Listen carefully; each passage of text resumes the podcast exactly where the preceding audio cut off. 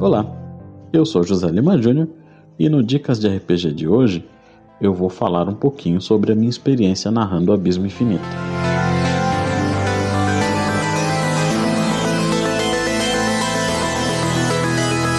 Abismo Infinito é um sistema de RPG criado por John Boguer e lançado pela Retropunk.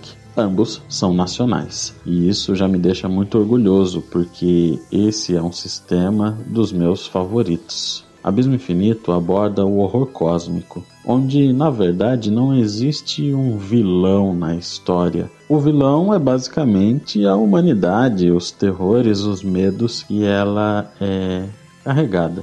Tudo em Abismo Infinito é intrínseco ao homem. É lógico que nós temos aí um quê de ficção científica, porque Abismo Infinito junta Freud, Lovecraft e Einstein. O jogo acontece quando os protagonistas da história, os Argonautas, que são os exploradores do espaço, o próprio abismo infinito, são lançados em busca de um planeta habitável para a humanidade, pois o nosso planeta Terra aqui está se deteriorando, na verdade está quase se extinguindo no ano em que se passa o jogo.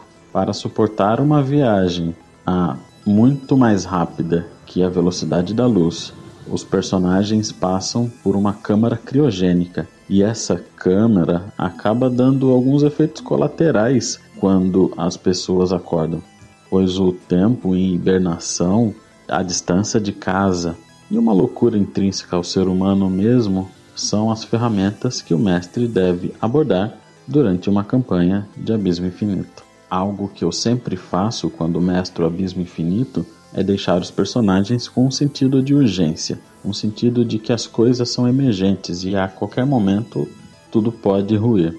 Isso tudo, claro, aproveitando dos medos e dessa sensação que os personagens têm de não estarem vivendo a própria realidade. Como as próprias mecânicas do livro favorecem essa ferramenta, é comum eu colocar um dos meus personagens dentro de um sonho sem ao mesmo ele sacar que ele está sonhando. Ou então, de uma hora para outra, fazê-lo confrontar os seus medos de uma maneira bem crua, ou pior, de uma maneira subjetiva. Porque o ponto principal no jogo é fazer com que ah, o jogador não saiba se ele está vivendo a realidade ou não.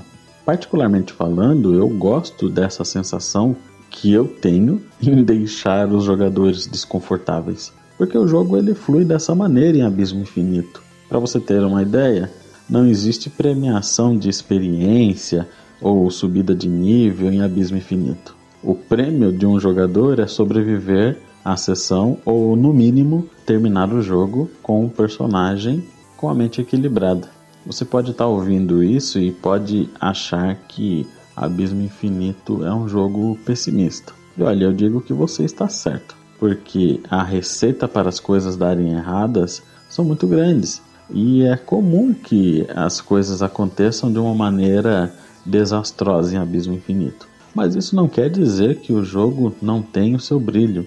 Na verdade, o brilho máximo do jogo é esse é tentar vencer a própria loucura. E o papel que eu assumo quando eu mestro é propiciar o máximo de situações interessantes, o máximo de desafios psicológicos e até mesmo emocionais para os jogadores. Se você consegue isso, se você consegue jogadores engajados em meio ao medo e à loucura, você tem sucesso numa sessão de Abismo Infinito. Trazer essas emoções à tona chega a ser até catártico para algumas pessoas, porque elas passam a pensar sobre coisas, eventos que às vezes nem pensaram, e isso graças a uma partida de RPG. Então por isso que eu gosto desse tipo de tema, eu gosto dessa literatura e, explorar isso, né? Como ali um, um diretor das coisas que estão acontecendo é uma coisa que me deixa muito satisfeito. Espero que os meus jogadores até hoje também tenham se sentido satisfeitos